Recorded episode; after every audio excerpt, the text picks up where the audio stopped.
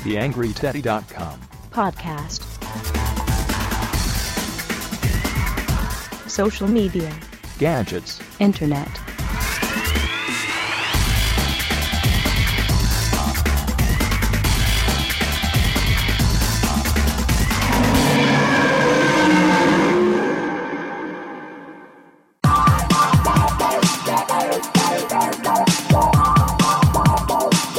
Ja, hallo und herzlich willkommen zur nächsten Ausgabe des TheAngryTeddy.com Podcasts. Diesmal bei mir zu Gast Michael Weberberger. Michael Weberberger ist Co-Gründer von jananasgold.com. Was das ist und was die Beweggründe für Michael waren, dort Co-Gründer zu sein, wird er bei mir im Podcast erklären. Außerdem habe ich ihn als passionierten Foursquare-User gefragt, was ihn an der Plattform so begeistert. Und natürlich ist auch das Thema Google Plus nicht zu kurz gekommen. Fast schon zur Tradition geworden, wünsche ich viel Spaß beim Zuhören. Euer Daniel Friesenecker.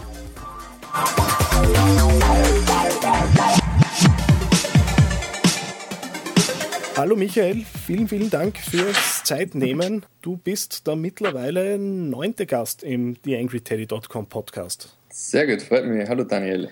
Wie immer, äh, werden dir vielleicht nicht alle Hörer und Hörerinnen kennen. Was sollte man unbedingt über die wissen? Ich bin begeisterter Internetfreak seit, seit vielen Jahren und seit guten Jahr habe ich mich mit einer, mit einer langjährigen Idee von mir ähm, auch verwirklicht und bin seit, ja, wie gesagt, dem ungefähr einem guten Jahr äh, Online-Schatzsucher bzw. Schatzverstecker geworden. Verrat noch nicht zu viel, weil ich glaube, dass ich nachher noch die eine oder andere Frage dazu habe. Okay. ja, das war's eh schon. Okay, du bist mir aufgefallen äh, als äh, einer der Heavy-User von Foursquare. Äh, wenn man sich deinen Punktestand so anschaut, dann ist der ganz weit äh, vor dem, den ich da bei mir so regelmäßig am Display sehe. Warum, Ja. warum Foursquare? Was ist so interessant an der Plattform? Also ich finde Foursquare unglaublich lustig. Ähm, ich bin in Foursquare eigentlich ja, reingerutscht, wie wahrscheinlich viele andere auch. Und finde es aus, aus mehreren Gründen eine ziemlich lustige Geschichte. Also mir gefällt das Spiel. Darum ist mein Punktestand auch hoch, weil ich wirklich ähm, intensiv eincheck, ohne zu cheaten. gibt ja einige, die das Spiel sozusagen von einer sehr lustigen Seite sehen und verschiedene Dinge ausprobieren, wo Wir- sie jetzt nicht unbedingt persönlich sind. Ähm, das mache ich nicht. Ich bin, ich check dort ein, wo ich tatsächlich auch bin. Und mir gefällt der Spirit von, von, Square, von Foursquare, diese, dieses Entdecken, neue Dinge zu entdecken und seine, seine Umgebung zu entdecken und neue Venues und diese Dinge. Und das betreibe ich ziemlich intensiv und ähm, ja, check da auch konsequent ein und darum ist der Punktestand so, wie er ist.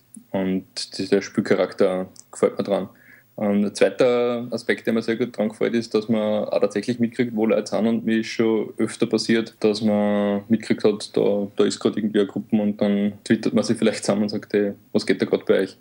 und trifft sie dann auch tatsächlich dort. Und der Charakter gefällt mir, gefällt mir auch sehr gut, weil sie meine ganze kommunikative Nutzung mit dem Umfeld, sozusagen privaten Umfeld von den Leuten, wo ich weiß, die sind online, ähm, sehr stark dahin verlagert hat, dass man eigentlich weniger miteinander telefoniert und weniger E-Mails schreibt, als dass man sie eigentlich auf einem kurzen Weg eher über Twitter erreicht oder eben auf, auf Plattformen wie Foursquare oder, oder Facebook mitkriegt, was beim anderen gerade geht und sie über den Weg trifft. Okay, böse Zungen behaupten ja, dass äh, der Fachbegriff Pürkern ist für das, äh, was du beschrieben hast, mit nicht dort sein. Den habe ich jetzt nicht benutzt. Trotzdem die Frage, warum Foursquare und nicht Govala?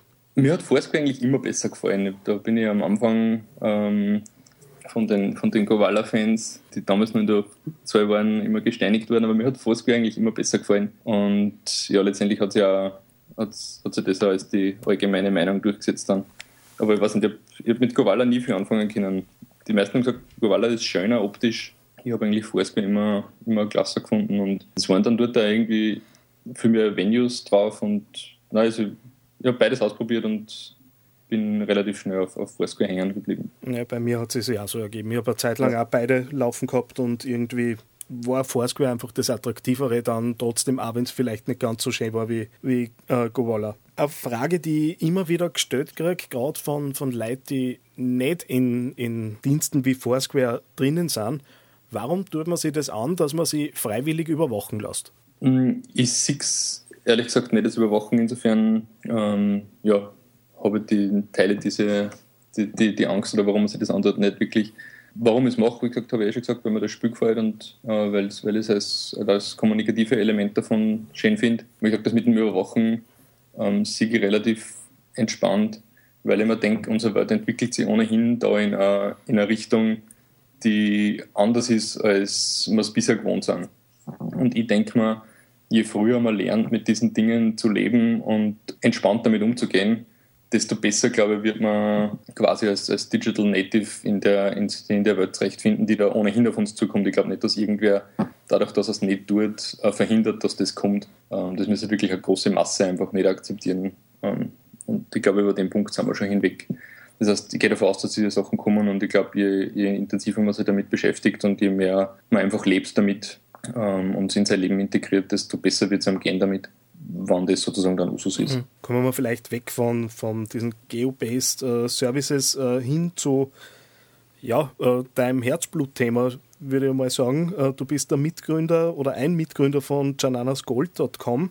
Genau, wir sind zu zweit, ja. Was ist das? Ähm, jananasgold.com ist entstanden aus einer einfachen Überlegung, dass wir gesagt haben, das Thema Wissen auf der Welt ist im Begriff, sie zu verändern. Ähm, ich bin ein Kind der 80er Jahre und die, die vor mir waren, ist, glaube ich, auch nicht viel anders gegangen. Wir haben in der Schule das Thema Allgemeinbildung so beigebracht gekriegt, dass es sehr viel auswendig lernen war. Man hat Fakten und Daten wissen müssen, wann ist dann Napoleon geboren, wann hat er regiert, wann hat er sich zum Kaiser gekrönt. Das ist als Allgemeinbildung definiert gewesen und ist es wahrscheinlich halt auch noch. Ich glaube, dass sich das wandelt hin zu einem Bildungsbegriff oder allgemeinen Bildungsbegriff, wo es darum gehen wird, einerseits Dinge intellektuell, geistig in einen Kontext einordnen zu können. Ich muss wissen, wer der Napoleon war und dass der in Frankreich war und nicht in Kanada. Mhm. Ähm, und das Zweite, ähm, nämlich wann der genau regiert hat und wann er sich zum Kaiser gekrönt hat, das kann ich sehr schnell nachschauen. Das heißt, das werde ich nicht mehr im Kopf haben müssen, sondern es wird darum gehen, zu sagen, wie finde ich solche Daten dann möglichst schnell, wann ich sie brauche. Und nicht nur, wie, wie finde ich sie, sondern vor allem, wie äh, evaluiere ich, wann ich sie gefunden habe, ob denn das, was ich da jetzt gefunden habe, stimmt oder nicht. Wie greift du jetzt Jananos Gold äh, in, in, in, das Spiel ein? Jananos Gold ist ja ein Spiel, so, soweit ihr das Ja, genau, also es ist sehr spielerisch aufbereitet. Aber wie gesagt, dieses Thema Wissen ist interessant und jedes Wissen, das irgendwie die Menschheit halt hat, ist, ist sagen wir, fast alles online verfügbar. Und das Spannende mit, mit den äh, iPhones und Smartphones ähm, ist, dass es eigentlich auch zu jeder Zeit und fast überall permanent verfügbar ist. Das heißt, egal wo ich bin, kann ich diese Sachen nachschauen. Und damit haben wir uns angefangen zu beschäftigen und zu sagen, lass uns den Sinn dafür bei den Leuten schärfen. Und um das auch spannend und lustig zu machen, haben wir es eben sehr unterhaltsam in ein Spiel verpackt, ähm, eben in ein Schatzsuche-Spiel. Mhm. Und letztendlich geht es halt darum, dass wir ähm, jeden Sonntag einen Schatz verstecken, virtuell. Alles online, wir brauchten nirgends hinzugehen dafür, sondern es ist alles online, sehr intensiv mit Google Maps integriert. Und wir merken uns quasi von dem coolen Punkt, wo wir den Schatz hinlegen, da suchen wir uns immer einen, einen recht lustigen Punkt, an dem man vielleicht sonst äh, nicht so oft kommt, wie die Spitzen der Pyramiden in Chichen Itza oder Mount Everest, Gipfelkreuz oder okay. ähnliche Punkte. Dort legen wir quasi virtuell den Schatz hin, indem wir uns die Koordinate merken und die Leute errätseln dann ähm, diese Koordinate, indem sie sechs Rätsel lösen. Und die sechs Rätsel kann man am einfachsten lösen, indem man einfach entweder unglaublich viel weiß oder weiß, wie man äh, online eben recherchiert und die Fragen, die wir da stellen, ähm, online die Lösungen dazu findet. Okay. Also. Die Leute lösen sozusagen sechs Rätsel, haben dann zum Schluss die Koordinate und graben dann virtuell an dieser Koordinate und sehen dann, haben sie den Schatz gefunden oder nicht. Und nachdem das Ganze als Event aufgezogen ist, das heißt, es startet jeden Sonntag unserer Zeit um 20 Uhr, ähm, sehen sie auch sofort, wenn sie fertig sind, ähm, hab, ich habe den Schatz gefunden und ich bin der so und so vierte, hundertste, zweite, dritte, vierte, der den Schatz gefunden hat. Und um es nur spannender zu machen, haben wir auch noch den Schatz tatsächlich auch zum Gewinnen. Das heißt, die ersten, die den Schatz finden, teilen sie den Schatz. Das heißt, es gibt Gewinnpreise für die Schnellsten, die den Schatz finden. Okay, du hast jetzt eh gesagt, der, der so und so viel Hundertste. Äh, wie, wie, viel, wie kann ich mir das vorstellen? Wie viele Personen machen da bei so einer Schatzsuche mit im, im Schnitt oder wenn es besonders erfolgreich ist, je nachdem, welches Zahlenmaterial du, du preisgeben magst? Ja, wir haben die, die Systeme grundsätzlich so skaliert, dass wir es sehr einfach in, in jeder Dimension äh, mitnehmen können. Wir haben Ende, Ende letzten Jahres mit einer Public äh, mit einer, mit einer Private Beta Phase gestartet und sind in die Public Beta eigentlich gegangen vor sechs, sieben Wochen und haben jetzt auf, auf Facebook so gute 850 äh, Fans okay. und ungefähr so 100 Teilnehmer äh, jede Woche. Okay, das ist, ist ja schon einiges. Wächst so, gedeiht vor sich hin. Wächst regelmäßig. Sehr schön. Was waren jetzt so äh, eure Wünsche für die Zukunft, außer natürlich riesengroß werden? Ja, wir haben eine Besonderheit bei der Geschichte. Je mehr Leute mitmachen, desto größer und mehr wird der, wird der Schatz. Das ist ganz lustig, weil so in der Dimension, wo jetzt Leute mitspielen, ähm, kriegen die, die schnellsten Amazon-Gutscheine ähm, oder ein ähm, iPod Nano. Ähm, sobald 500 Leute mitspielen, kriegt aber der erste schon ein iPad 2 zum Beispiel. Okay.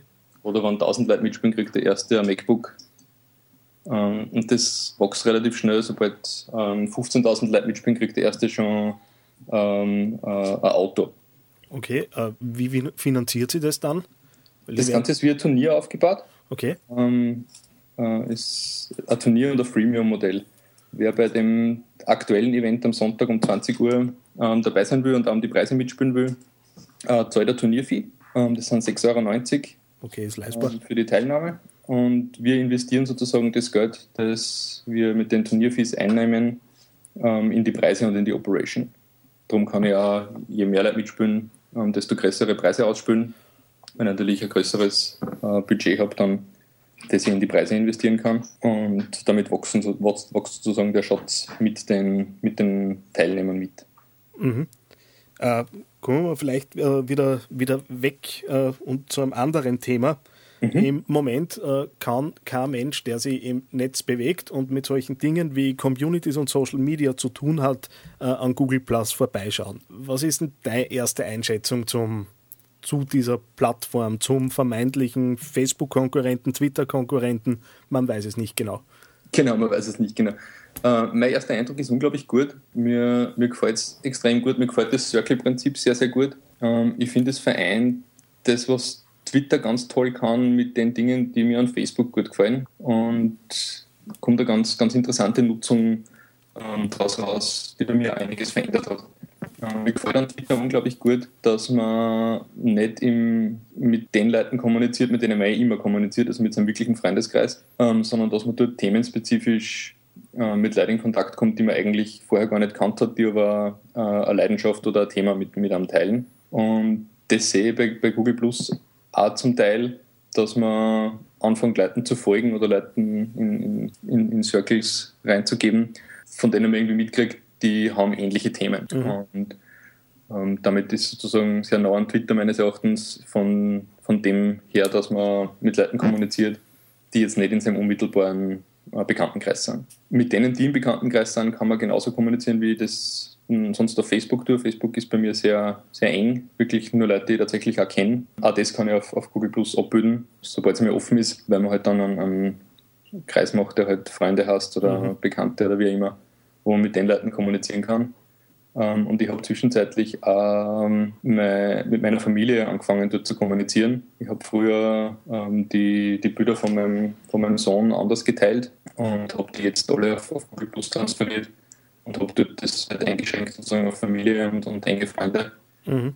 Und auch das gefällt mir sehr gut, dass ich sozusagen da die Privacy-Einstellung vornehmen kann und sagen kann, soll nur die sehen. Das hätte man zwar grundsätzlich auf Facebook auch machen können, aber da war es irgendwie zu kompliziert. Das ist jetzt auf Google Plus irgendwie ganz intuitiv. Macht man das halt einfach dann. Ja. Ja, man muss ziemlich kämpfen auf, auf Facebook mit, dieser, mit diesen ganzen Listen und so weiter. Das ist ja, und ich habe bei Facebook auch immer das Gefühl gehabt, das funktioniert nicht zu 100 Prozent. Also da habe ich schon öfter das Gefühl gehabt, ich sehe jetzt auf einmal Sachen, die ich eigentlich nicht sehen sollte oder es reagieren bei mir leider auf, auf Sachen, die eigentlich die Einstellung gar nicht hätten, dass sie sehen sollten. Also wie können sie dann darauf reagieren? Da habe ich das Vertrauen bei Facebook irgendwie nie so, so ganz gehabt. Äh, mal schauen, wie Google da damit umgeht, wenn die einmal 600 Millionen Leute drauf haben, weil ich glaube, dass das nämlich eine technische Herausforderung ist. Aber ich glaube, dass Google ja ganz, ja, Die werden schon mehr als Unternehmen zwei ist, sowas zu Server. Die werden mehr als zwei Server irgendwo stehen haben. Hoffen wir ist genau. Äh, gut, äh, wir sind schon relativ äh, weit fortgeschritten in unserem Podcast. Äh, als letzte Frage würde ich mich wie immer gern so ein bisschen unserem direkten Umfeld und dieser Linzer und Oberösterreich-Community widmen. Vielleicht einmal ein bisschen eine andere Frage, als, als ich sonst immer stelle. Hast du einen Eindruck dazu, wie wir im, im internationalen Vergleich mit unserer Linzer Community aufgestellt sind? Ähm, ich habe von, von Online an sich in meiner bisherigen Laufbahn überhaupt zwei Kreise wahrgenommen, ähm, die, sich, die sich stark voneinander unterscheiden. Das eine ist der klassische Online-Kreis, der sich rund um, um klassische Agenturen und um die Media-Agenturen und um die Mediaszene irgendwie so gruppiert, der ganz, sich ganz anders verhält als der Kreis, der sehr stark in dem Social-Media-Thema drinnen ist. Der eine ist steifer, der andere ist entsprechend Social Media ähm, sehr offen. Und der offene Kreis ist, ist international sehr offen und auch im, im restlichen Österreich sehr offen. Mir fällt aber auf, dass der in, in Oberösterreich ganz besonders irgendwie freundschaftlich miteinander kommuniziert und da wenig Konkurrenzdenken da ist. Das gefällt mir an Oberösterreich sehr gut im Vergleich zu dem, was ich sonst so kenne, ähm, dass sehr wenig Grabenkampf-Thematik da ist und sehr viel Offenheit, sehr ehrlicher Austausch untereinander und ein sehr netter Umgang, auch was das Geschäftliche anbelangt. Also man hat relativ wenig Geheimnisse voreinander, und, äh, hilft auch geschäftlich, ohne dass man jetzt eine Gegenleistung dafür erwartet. Das finde ich äh, eine sehr schöne Besonderheit von dem, wie da in Oberösterreich gearbeitet wird. Ja, das große Kuscheln in, in Oberösterreich. Du, Michael, wir sind tatsächlich am Ende äh, der Zeit, die ich mir vorgenommen habe. Ich Ja. bedanke mich recht herzlich für das super Gespräch. Sehr gern. Ich Hat mich wünsch- gefreut, dabei zu sein. Auf jeden Fall warst warst ein großartiger Gast. Viel Glück nur mit Jananas Gold.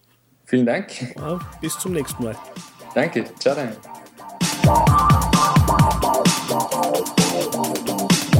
Na, in Oberösterreich hat die Social Media Community gut. Ich darf mich an dieser Stelle auch für eure Treue bedanken. Die guten Platzierungen immer wieder im iTunes Store zeigen mir, dass ich auf einem ganz guten Weg bin mit diesem Podcast.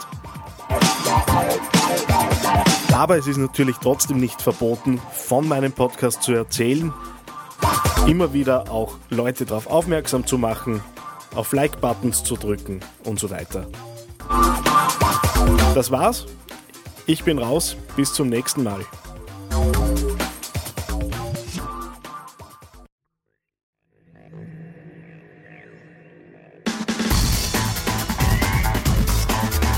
TheAngryTeddy.com. Podcast. Social media. Gadgets. Internet.